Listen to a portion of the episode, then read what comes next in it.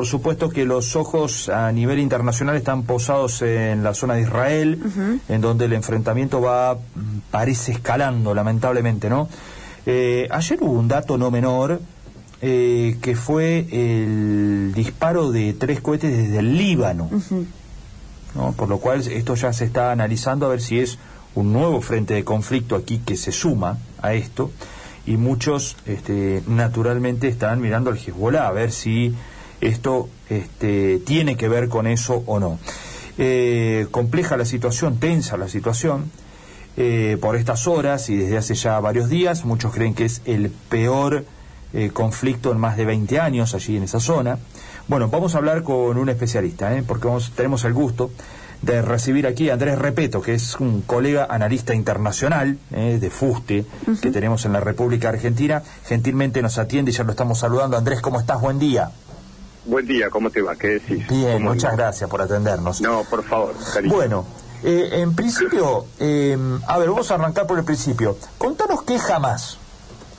Mm. Bueno, es una parte de este conflicto eh, para Israel un grupo terrorista, para muchos países un grupo terrorista, para los palestinos o para parte de los palestinos una, una organización política y militar. ¿no? Eh, quería contarte que en realidad es, es la peor escalada de los últimos siete años. ¿no? Eh, ayer hubo una situación que muchos medios a la noche ponían como, como cierta, porque en realidad fue el propio ejército israelí que lo comunicó, pero después se desdijo, lo que también es para analizar, ¿no? El ejército israelí ayer comunicó que había entrado por tierra a Gaza, lo que eh, generaría una escalada eh, muy importante en este conflicto y después dijo que no, que no, no, que había sido una mala interpretación interna y volvió a repetir que no entraron por tierra a Gaza, más allá de que hay miles de soldados listos ahí en la frontera con tanques también, ¿no? Pero eh, como no sé si todavía, eh, digamos, hay muchos portales que durante la madrugada estuvieron comunicando, incluso en Israel, ¿no? Sí, sí. Esta información, bueno, eso no, no, no, fue así, ¿no? Este.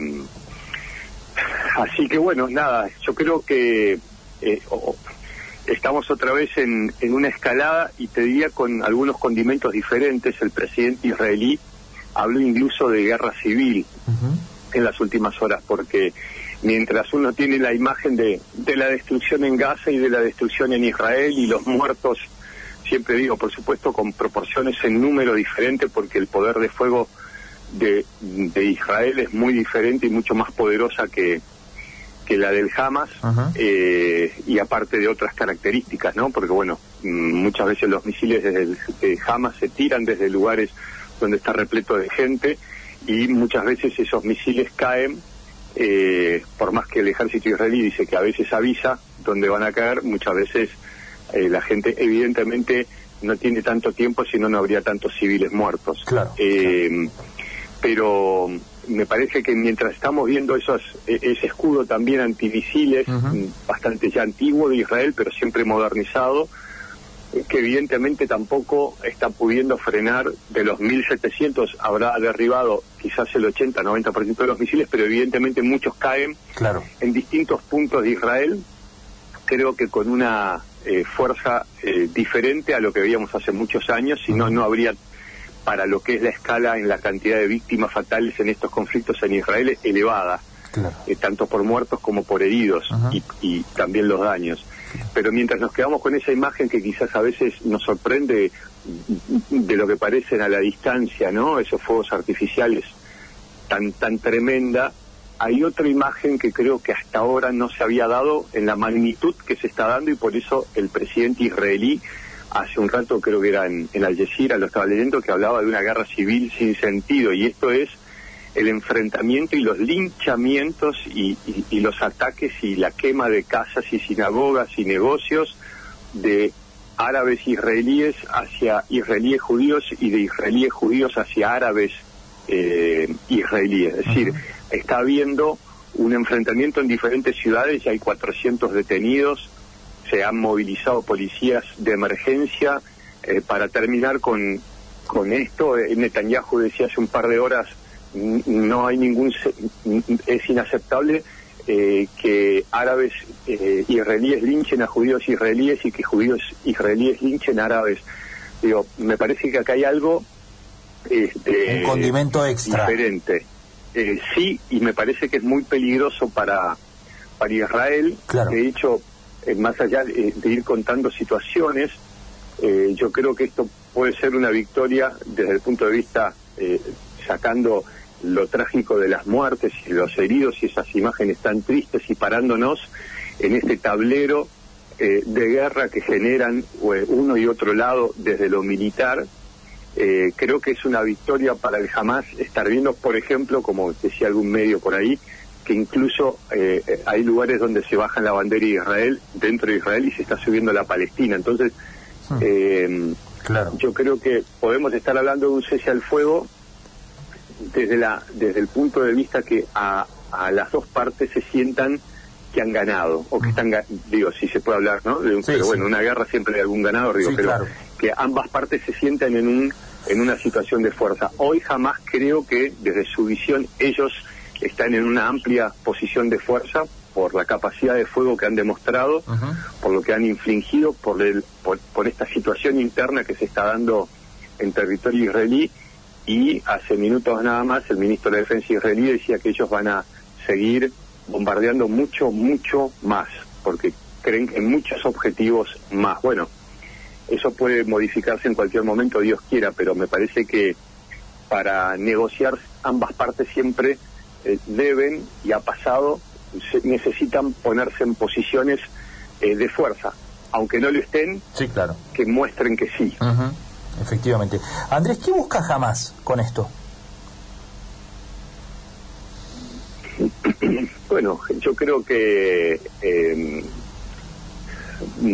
tener aún más apoyo interno, no solamente porque jamás gobierna la franja de Gaza, segura, está enfrentado con, con la Autoridad Nacional Palestina que gobierna los otros territorios palestinos en Cisjordania, que no, digamos, en todos estos años nunca han estado bajo un ataque como ha pasado en la Franja de Gaza, porque justamente ahí no gobierna jamás, y es buscar cada vez más apoyo, ¿no? La pregunta es si es solo jamás o también, si vos mirás un poquito más el mapa, digo, detrás de jamás hay otros países o otras organizaciones, vos hablabas recién de esos tres misiles que no está claro quién los lanzó, aunque se sabe quién ha lanzado misiles o quién ha estado en guerra desde el sur del Líbano y es el Hezbollah, que es mucho más poderoso que el Hamas, ¿no? Claro. Lo que pasa es que esto es un círculo, por eso a veces uno dice, bueno, Israel sí es una potencia militar, eso es indiscutido, pero ¿de qué victorias hablas eh, si siete años después el Hamas tiene más misiles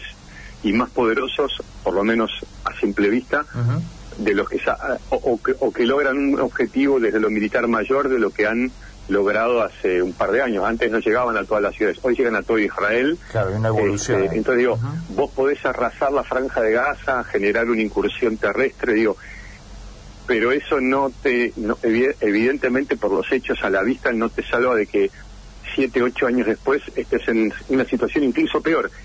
E incluso que haya gente con ciudadanía israelí, pero árabe, que eh, directa o indirectamente hoy esté apoyando o, esté con el misma, la misma eh, la misma generación de bronca que está teniendo el palestino en la franja de Gaza. Entonces, eh, me parece por eso te digo que para el gobierno israelí hoy la situación es doblemente preocupante. Claro.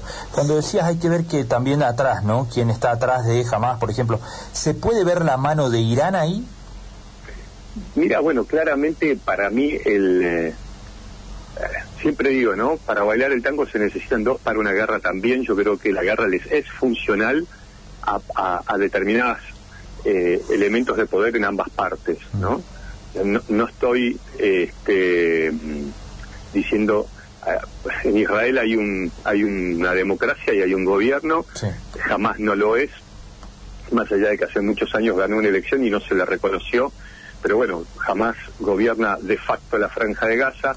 En los digamos, eh, en los territorios de Cisjordania tampoco hubo elecciones, ¿no? Pero eh, que, está detrás. Yo creo que son funcionales, ¿no? Justo en este momento, digo, ¿qué, pasó? ¿Qué, generó la chispa? Bueno, eh, hubo enfrentamientos mientras todos mirábamos el coronavirus y, lo bien que estaba haciendo Israel las cosas con el COVID y cómo empezaban a volver a, una vieja normalidad. Eh, ya veníamos de varios días de enfrentamientos entre palestinos y la policía israelí, la policía israelí no permitiéndoles entrar a lugares sagrados, bueno, la entrada de la policía a lugares sagrados para los musulmanes, la justicia que estaba por fallar para ver si sacaban a, a seis o siete familias palestinas de Jerusalén, eh, con todo lo que eso implicaba, un primer ministro, hoy Netanyahu, el hombre que más ha gobernado en la historia de Israel, con varios procesos abiertos en su contra en la justicia, y un presidente israelí que le había encomendado a otro político que cree en la existencia de dos estados, uno palestino y uno israelí, que forme gobierno, con lo cual, en ese momento en donde eh, Israel está en una crisis política y estaba buscando ver cómo quizás Netanyahu pudiera ser este, parte ya del pasado poderoso, igualmente de la política israelí, se da toda esta crisis eh, social que escala este, a lo militar. Eh, a esto iba para darte un, marco de lo que generó, podría haber generado esta escalada de violencia, y bueno, y el Hamas dando un ultimátum y comenzando a lanzar misiles contra Israel, ¿no? Y ahí Israel eh, contestando el ataque masivo de misiles por parte de, del Hamas. Para mí, el, eh, si bien esto tiene este aditamento nuevo, por lo menos en forma más masiva, que incluso llevan a un presidente de Israel a hablar de guerra civil, este, algunos medios también israelíes empezaron a hablar de esta, de esta frase tan temida. Eh, para mí, digamos, el gran riesgo de la región no son los palestinos y, el conflicto con los israelíes, sino lo que vos me preguntás, digo, por supuesto que el gran eh, tema acá es Irán, ah. este, la visión que tiene Israel de Irán, de su desarrollo nuclear, la posibilidad de que esto claramente en cualquier momento también siempre termine en, en los peores de los escenarios, pero una de las guerras más seguramente ensayadas en todos los tableros este, militares, como puede ser una guerra con Irán, mm. eh, la situación que hay también en, Siria, hace poco un misil desde Siria pegó muy cerca, digo, a kilómetros, pero cerca de una central nuclear iraní. Eh, si vos vas haciendo clic en el Google y te vas ampliando y alejando de la franja de Gaza Israel, hay otras situaciones de mayor volatilidad y peligrosidad, no solamente para eh, palestinos y israelíes, sino ya para la región y, te diría el mundo. Pero este, me parece que eh, obviamente desde el Hezbollah, desde Irán, deben estar mirando mucho cómo está haciendo jamás la ofensiva. Eh, no descarto que, los puedan estar apoyando. Digo, esos misiles en todos estos años de algún lugar tienen que haber llegado.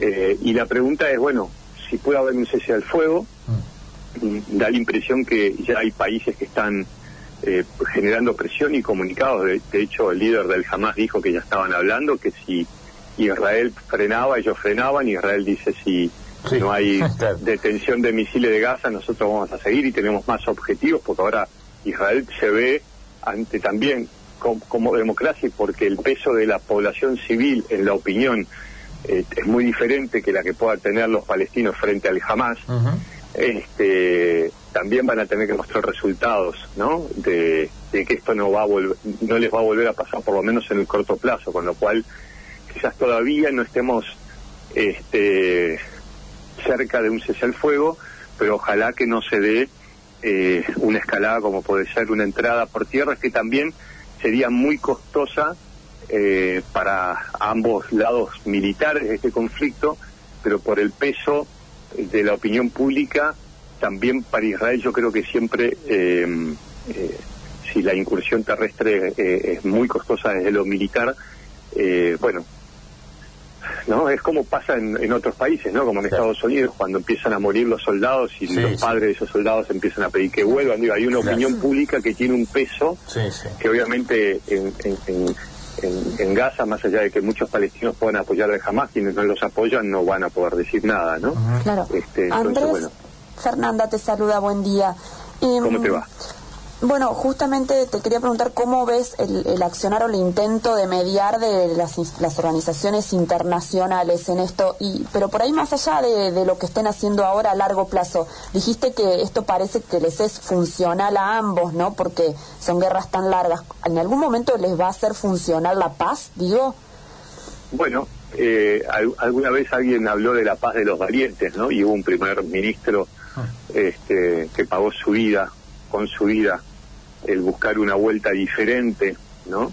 Este, yo creo que si en algún momento se encuentra otra fórmula, eh, por más loca que parezca, por más dura que parezca, por más dolorosa, ¿no? Porque uno habla a la distancia y, y bueno, ahí está, muriendo gente, ¿no? De uno y otro lado y cada uno de los lugares afectados eh, em, eh, debe ser difícil poder aplicar este una cabeza fría, pero bueno, el liderazgo político tiene que ver con eso, ¿no? Y a veces con generar situaciones dolorosas, pero bueno, fíjate que después de unos años, hoy hay un presidente israelí que está hablando de una guerra civil. Entonces la pregunta es, eh, ¿tuviste éxito en la política que estuviste aplicando? Yo hablo desde el lado israelí, desde en los últimos años no tanto. Con el, el rearmado de Hamas y esta artillería. Y hoy el estallido social que tenés dentro de tus propios ciudadanos este, israelíes, que son árabes, es el 21% de la población. Claro. Ah, entonces, eh, hoy no tenés una solo un enfrentamiento militar de la frontera hacia afuera, si hoy tenés un estallido, eh, repito, donde es el propio eh, presidente israelí, que no es el primer ministro, ¿no? Que está hablando de guerra civil. Claro. Entonces, están quemando sinagogas, atacando comercios de árabes, linchando a gente en la calle. Bueno, atención con eso, ¿no? Sin duda, sin duda. Bueno, Andrés, te agradecemos muchísimo. Ha sido un gusto hablar con vos estos minutos, un placer. Eh, te agradecemos mucho. Gracias. Y bueno, me pueden seguir en arroba Andrés Repeto, que es mi Instagram, arroba Andrés Repeto y mi Twitter. Ahí podemos hablar también directamente. Perfecto. Bárbaro. Muchísimas gracias. Hasta la próxima. Un abrazo. Hasta luego. Adiós. Ahí estaba Andrés Repeto, ¿eh? el colega y analista internacional, analizando un poco lo que ocurre allí entre Israel y el Hamas, este eh, conflicto que da la sensación de que va en escalada, ¿no?